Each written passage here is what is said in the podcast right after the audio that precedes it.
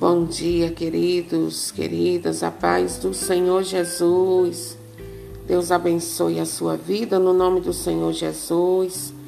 Abençoe sua família, sua casa e todos os teus bens em nome do Senhor Jesus.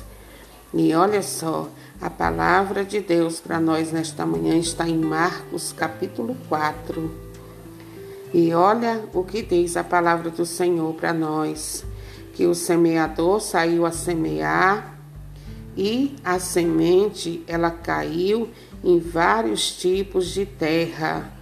Alguns conseguiram nascer e dar fruto.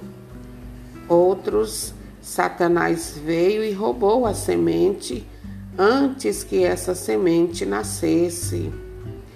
E olha, queridos, hoje eu quero dizer a você Olha, Satanás não tem interesse nenhum que a sua vida e a minha seja transformada para que possamos experimentar o melhor de Deus na nossa vida.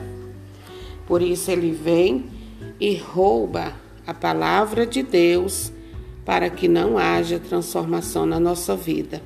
Por isso hoje eu quero convidar você, aliás, dizer a você que no momento da pregação da palavra de Deus, você deve ficar com um olho na palavra e o outro no pregador, com bastante atenção àquilo que é dito, porque quando nós prestamos atenção na palavra de Deus, Satanás é derrotado e Deus é exaltado na nossa vida.